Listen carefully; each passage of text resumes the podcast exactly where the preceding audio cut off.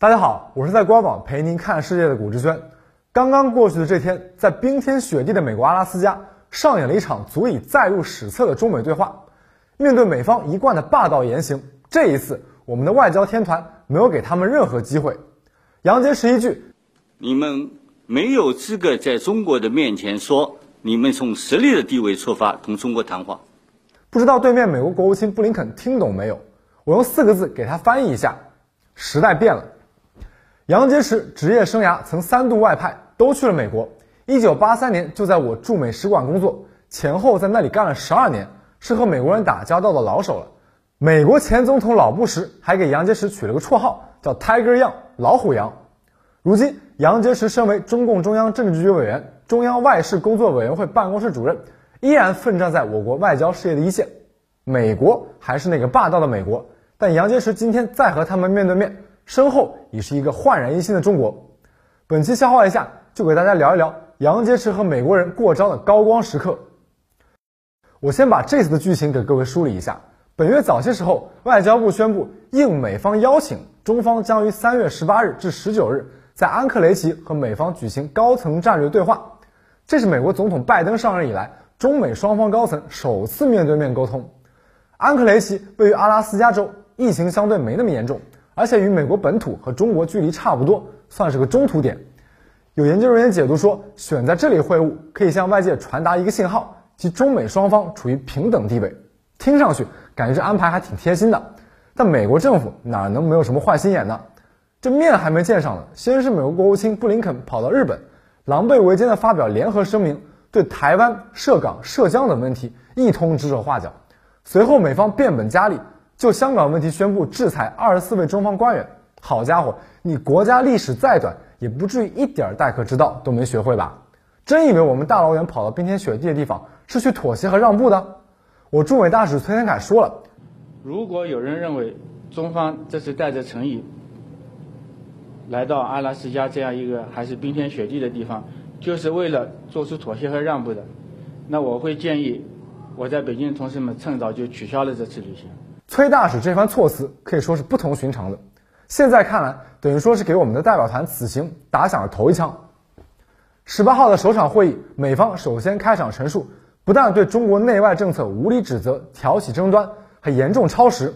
随后，杨洁篪在发言时强调了美国国内在人权等方面存在很多问题，应当先管好自己的事儿，不要对我们说三道四。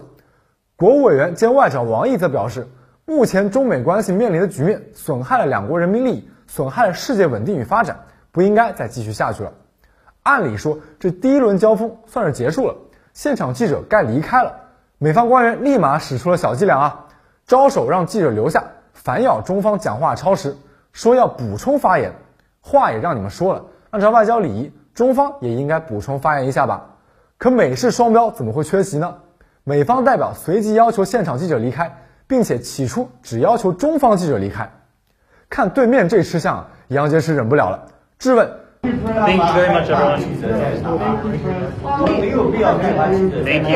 我们把你们想的太好了，我们认为你们会遵守基本的外交礼节。中美两国如此公开的面对面交锋，可以说是前所未有的。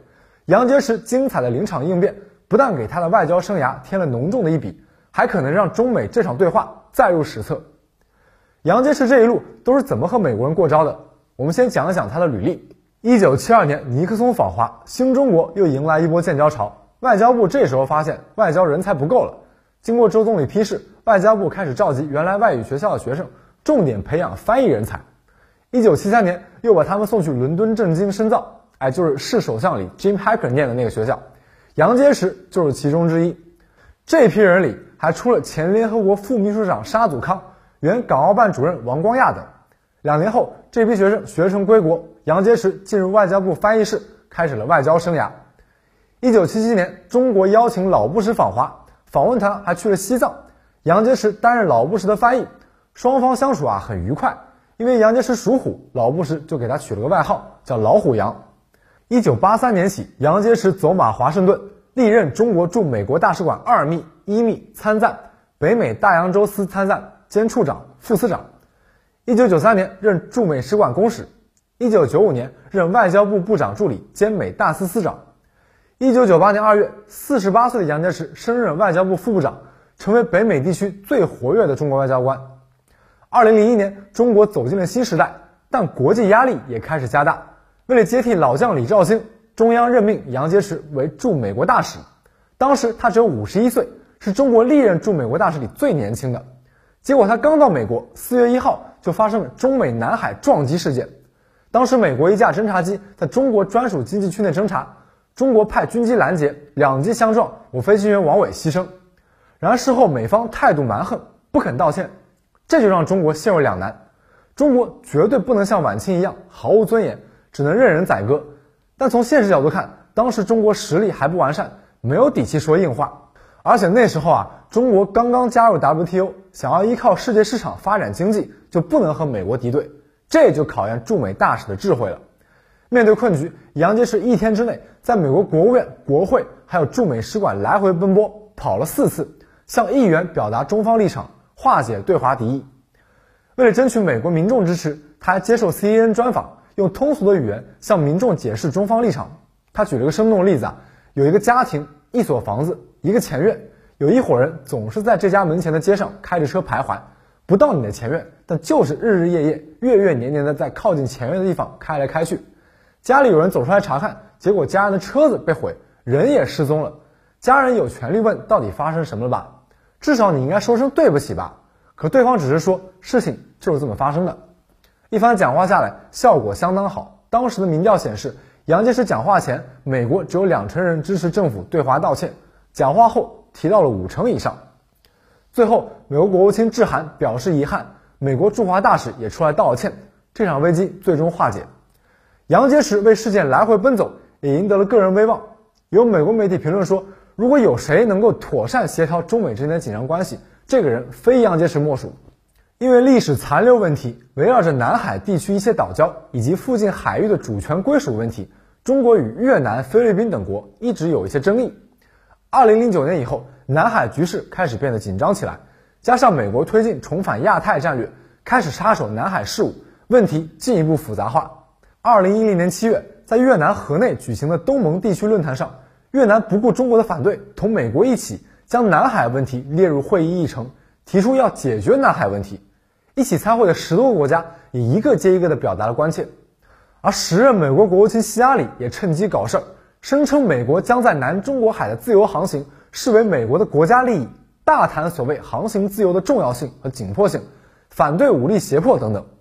洋洋洒洒说了一大堆啊，看似公正客观，没有表态支持哪一方，但实则借机抹黑中国，给人一种中国企图使用武力胁迫他国，造成了南海局势紧张这样的印象。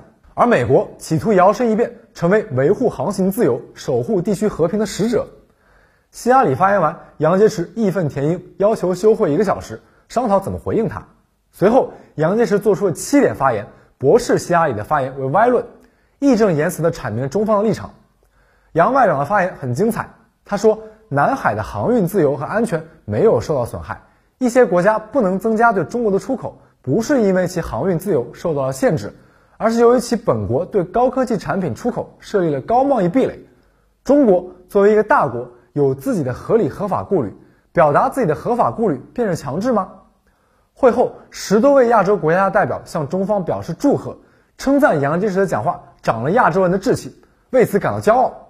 杨洁篪用心的讲话，也使参与会谈的各国在对南海问题和中国的政策上有了更清晰的了解。对比两次南海问题上中美的谈判，在撞击事件时，杨大使还需要四处奔波，寻求美国人理解中方反应；南海危机发生时，杨外长已经可以义正言辞地驳斥美方谬论。到了这次安克雷奇会晤，杨委员已经有底气和美方面对面硬刚。杨洁篪个人的外交经历，反映的正是中国日新月异的软硬实力。二十年前，中国 GDP 不过一点三万亿美元，到了去年已经有了十四点七万亿，增长了十倍。二十年前，中国海军还不能常态化巡航南海岛礁，而今天我们已经有能力在第一岛链内搞反介入作战。对比一下，美国的军费已经涨到头了。最后，让我们一起为奋斗在一线的外交官们点个赞。好了，以上就是本期节目的全部内容，希望大家多多一键三连，激励我们保持更新。也欢迎关注我的个人号“瑞股之轩”，我会在那里与朋友们进行更多的交流。我们下期再见。